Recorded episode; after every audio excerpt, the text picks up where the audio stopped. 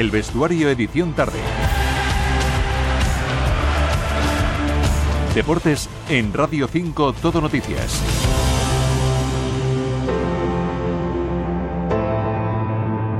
6 de la tarde y casi 47 minutos, 5 y casi 47 en Canarias. Abrimos la edición de tarde del vestuario aquí en Radio 5, todo noticias, con ese encuentro que está a punto de llegar al descanso de cuartos de final, tercer partido de cuartos de final de la Copa del Rey de Básquet entre Barça y Manresa con dominio azulgrana de momento. Hugo González, como decíamos, campeón del mundo de 200 metros de espalda en natación con una remontada excepcional y que tienen que ver de nuevo en Teledeporte si tienen la ocasión. El futuro de Mbappé fuera del PSG que sigue dando que hablar tanto en Francia como en España. Una nueva jornada de liga en primera y segunda división, el bronce para el waterpolo masculino también en esos mundiales de Doha y Mokatir se va a perder los Juegos Olímpicos de París, se confirma esa sanción de dos años. Todo eso y mucho más en los próximos 12 minutos y medio, así que comenzamos.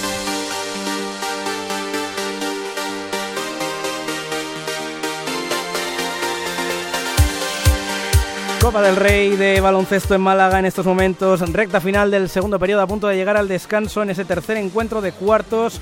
Como decíamos, lo pueden seguir en una edición especial de Tablero Deportivo con Fernando Cardenal en nuestra web rtv.es y también en la aplicación para dispositivos móviles de Radio Nacional y en la de RTV Audio Derby Catalán entre Manresa y Barça, Barça y Manresa. Y en ese Palacio de los Deportes, Martín Carpena de Málaga está nuestro enviado especial, Norberto González. ¿Cómo va el partido, Norbert? Buenas tardes. Hola, ¿qué tal Juan? Un saludo, muy buenas tardes a todos. Pues estamos a falta de 30 segundos, tres décimas para que concluya este segundo cuarto, por ende para llegar al descanso y dominio claro, sobre todo en este segundo cuarto del conjunto azulgrana que ha llegado a tener una ventaja de más 9 en el marcador que ahora recorta desde el tiro libre Given poniendo en la distancia en 8 y tendrá otro más para reducirla a 7. Un conjunto más resano que ha tenido en Dani Pérez a su mejor jugador, pero ojo a la reacción de la segunda unidad, especialmente con un Billy Hernán Gómez excepcional y también con Joku Baitis con 10 puntos que ha liderado a su equipo para la reacción. A falta de 30 segundos para que concluya esta primera parte, 47 Fútbol Club Barcelona, 39 Baxi Manresa. Cuartos de final Norbert que se van a cerrar a las 9 de la noche, 8 en Canarias, con la reedición de la final del año pasado entre Unicaja y Tenerife y en el que el actual campeón y anfitrión, porque jugará en casa, el Unicaja, va a contar además de con el respaldo con las estadísticas. Ha ganado los últimos cuatro partidos al conjunto aurinegro. Va a ser un auténtico partidazo porque es verdad que el equipo de Jubi Dorreta, el Tenerife ha ido de menos a más. Así que es probablemente la eliminatoria del día más igualada. Y vamos a ver si en casa logran romper eso, Juan, de la maldición del anfitrión, que dice que desde hace 22 años, desde 2002, ningún local gana la copa en casa. Pero eso lo contaremos en Tablero Deportivo a partir de las 9 de la noche. Genial, Norbert. Pues no te muevas que enseguida regresamos, ¿de acuerdo? Hasta ahora. Perfecto, vamos a mirar lo de mañana, primera semifinal de a las 6 de la tarde, 5 en Canarias, en la que Real Madrid y Valencia se van a medir por un puesto en la final del domingo. Javier Alonso, buenas tardes. ¿Qué tal? Buenas tardes. Pues sí, la primera semifinal es un partido entre dos equipos Euroliga, Real Madrid y Valencia Basket. Los dos eh, equipos se han enfrentado esta temporada hasta en tres ocasiones ya y todos los partidos han sido muy igualados. De hecho, el último en la máxima competición europea se tuvo que ir hasta, hasta la prórroga. El Real Madrid, que tuvo que eliminar ayer a UCAN de Murcia, tras un partido muy duro, muy físico, pero todos los jugadores, como nos confirmaba esta mañana Mario Zonja, están disponibles para el partido, no tienen ninguna baja, mientras que Valencia Vázquez, que también sufrió y también tuvo que jugar una prórroga con ese partido de Euroliga contra el Real Madrid para vencer a Gran Canaria, está pendiente del estado de Brandon Davis, el pívot estadounidense que venía de recuperarse de, una, de un problema de un esguince en la rodilla. Ayer tuvo que jugar muchos minutos, fue el jugador más destacado de su equipo. Veremos a ver cómo llega para ese partido de mañana, la semifinal, la primera de esta Copa del Rey de Málaga, que será a las 6 de la tarde, Real Madrid-Valencia Basket. Muchas gracias Javi. Vamos con esas alegrías en la natación en los Mundiales de Doha.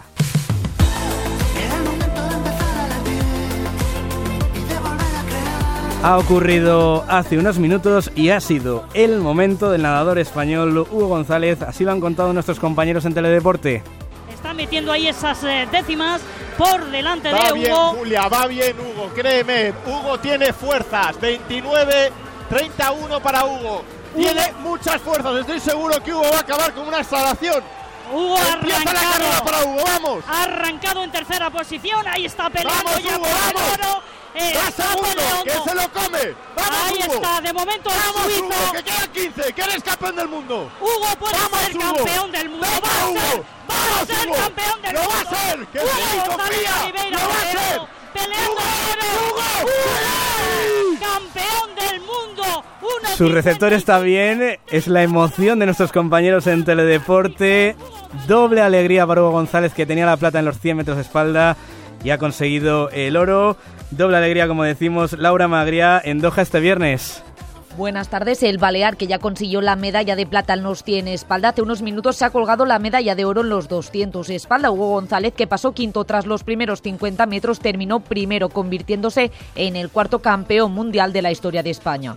La selección española femenina de waterpolo también se ha hecho con un metal, ellas de bronce, después de imponerse a Grecia por 10 a 9. El partido se ha decidido gracias a un gol de Elena Ruiz sobre la bocina y la jugadora así ha relatado ese momento. Cuando iba a coger la pelota digo, esto lo tenemos que chutar sea quien sea. La he cogido yo, he chutado y he chutado y ha, y ha entrado. Una montaña rusa, pero al final pues hemos ganado. Mañana a las nueve y media será el turno de la selección masculina de waterpolo. Los españoles buscarán revalidar la medalla de bronce conseguida en el Mundial de Fukuoka el año pasado ante Francia. Gracias, Laura. Pues vamos a escuchar la dedicatoria del campeón del mundo en 200 metros de espalda, Hugo González. Pocas palabras tengo ahora mismo, más que de agradecimiento. Eh, agradecimiento pues de todo el, e- el equipo que ha estado detrás mía. Eh, Taja desde Canoe, Dave desde California, eh, mi novia linda, mi familia, Rubén, Nadia, sobre todo mis hermanos que sé que están por ahí desperdigados por el mundo, pero siempre están detrás. Y mis padres, Juan Miguel y Nadia. Eh, me dejo muchos más nombres, pero, pero sobre todo también agradecimiento a ellos y, y, y agradecimiento de tener la oportunidad de competir aquí Pues enhorabuena de nuevo a Hugo. Vamos con el fútbol y con Mbappé la primera y segunda división.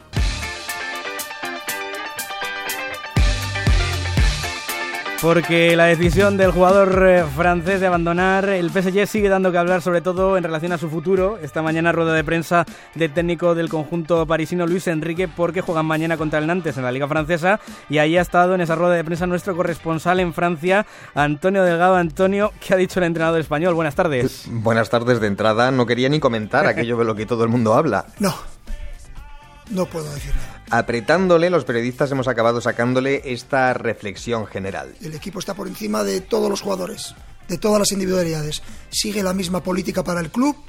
Ese es nuestro mensaje. El club y el equipo están por encima de, de todas eh, las individualidades. El equipo pesa más que las individualidades, hablará del asunto, añade, cuando Mbappé y el club se pronuncien oficialmente, algo que es verdad que no han hecho todavía, aunque es un puro formalismo porque la despedida fue revelada ayer oficiosamente por fuentes muy cercanas a la institución y de hecho los medios franceses apuntan que Mbappé se lo ha dicho también a sus compañeros en el entrenamiento de esta mañana. El caso es que el PSG está en eso que podríamos llamar la gestión de los tiempos de la transición, la idea que transmite también el entorno de la directiva es que pueden ser competitivos con una fórmula menos galáctica, que con los 200 millones al año que dicen que se ahorrarán sin Mbappé pueden comprar varios jugadores top, pero eh, basta, Juan, con mirar las melancólicas Mm. portadas de los diarios franceses para darse cuenta del enorme agujero deportivo y emocional que va a dejar la salida del crack francés. Gracias, Antonio. Pues vamos a ver qué piensan sobre esta salida de Mbappé en uno de los clubes en los que podría recalar el Real Madrid, que juega el domingo ante el Rayo en Vallecas en esa nueva jornada de Liga. Juan Sánchez, buenas tardes. ¿Qué tal? El Real Madrid ha reaccionado con silencio sobre las noticias que llegan desde París. En el Club Blanco transmiten tranquilidad, calma y mucha cautela porque son conscientes de lo ocurrido en los últimos años con Mbappé. En todo caso, extraoficialmente consideran el mensaje del jugador al PSG como un primer paso para salir, pero queda la negociación por delante. En lo deportivo, el Real Madrid visita Vallecas el domingo a las 2 de la tarde con el árbitro Muñiz Ruiz. No estarán Bellingham ni Rudiger lesionados, además de las tres bajas de larga duración de Courtois, Militao y Álava. Y por otro lado, Mendy está sancionado. Fran García ocupará el lateral izquierdo. Ibrahim puede repetir como sustituto de Bellingham. Mañana, última sesión de entrenamiento y rueda de prensa de Ancelotti. Pues eh, muchas gracias, Juanma. En el Barça, Xavi no se ha pronunciado en rueda de prensa y el hostilamiento deportivo. Los azulgrana visitan mañana al Celta. Germán García, buenas tardes. ¿Qué tal? Buenas tardes. A esta hora viaja la expedición del Fútbol Club Barcelona con 21 jugadores y con la novedad principal de Uriol Romeu, que ha recibido el alta médica después de la sesión vespertina. No ha podido entrar definitivamente el primer capitán, Sergi Roberto, que es baja junto a Marcos eh, Alonso, Valde, Gaby, eh, Ferran Torres y Joao Félix. Eh, por lo tanto, es la gran novedad Uriol Romeu, aunque evidentemente no estará en el once titular, que vendrá a ser más o menos el que viene jugando últimamente. Y en cuanto al Celta, también hay novedad porque en la mañana de hoy se ha lesionado su lateral Javi Manquillo, sufre una lesión en, los isquios, y tampoco estará Jonathan Bamba, que recordemos acaba de ganar la Copa África con su selección con Costa de Marfil. La novedad principal, no obstante, es la presencia del sueco Swedberg, que vuelve pues a la convocatoria y en principio Mingueza debería ocupar la posición de Manquillo en el lateral derecho o bien Kevin, Kevin Vázquez. Recordemos este partido mañana a las seis y media de la tarde se llenará el estadio de Balaídos. Veremos qué recibimiento tiene el equipo y sobre todo Rafa Benítez, que fue em, pues silbado en, la, en el último partido que jugó el Celta en casa con el arbitraje del Gran Canario Pulido Santana y vamos a tener en el vídeo arbitraje al madrileño Pizarro Gómez. Gracias Germán, todo una nueva jornada de liga, la número 25 en primera que se abre esta tarde a las 9 con el duelo la zona media entre Villarreal y Getafe. Iván Manzano, buenas tardes. A las 9 de la noche en la cerámica, duelo de la zona media de la tabla. El Villarreal, décimo tercero, recibe un Getafe décimo. Eso sí, los dos todavía mirando más hacia abajo que hacia Europa. El Villarreal encadena cuatro jornadas sin perder, pero solo ha ganado uno de los partidos, mientras que el Getafe, lejos del colisión, sigue dejando mucho que desear. Un Villarreal-Getafe que suena sinónimo de Marcelino contra Bordalás por sus piques en el pasado un partido que va a arbitrar Alberola Rojas con Iglesias Villanueva en el bar.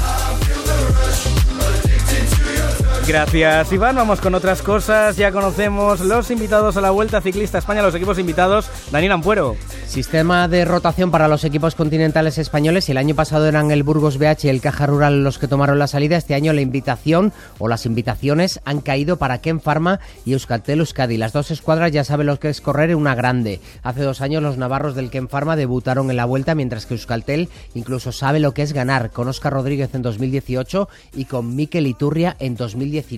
Además de los 18 equipos World Tour y los dos equipos españoles invitados, la nómina de conjunto se completa con los dos mejores equipos continentales, Israel y Loto Destiny. Gracias Dani, ya conocemos la nueva convocatoria para los partidos contra Macedonia del Norte de las Guerreras en balomano Miki Camino. Sí, una lista donde las guerreras conservan la columna vertebral del equipo que disputó el Mundial a finales del año pasado y con la que el seleccionador Ambros Martín espera seguir con paso firme en el camino de la selección hacia el europeo de este año. España está invicta en este clasificatorio es primera de grupo y en esta ventana se va a enfrentar dos veces a Macedonia, que es la segunda clasificada. Primero el 29 de febrero en tierras macedonias y después a la semana siguiente en Lanzarote. Ventana crucial para la selección femenina de balonmano que ganando a Macedonia los dos partidos se pondría líder en solitario de su grupo.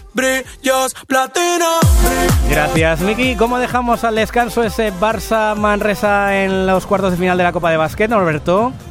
Con ventaja por 7 puntos para el Barcelona. Barcelona 50-43, Baxi Manresa. Gracias, Norbert. Recuerden que puedes seguir el partido en nuestra web y en nuestras aplicaciones, la de Radio Nacional y la de RTV Audio. Más deporte en Radio Gaceta. Recuerden esa sanción de dos años para Mocati después de saltarse tres controles antidopaje. Llega el boletín. Adiós.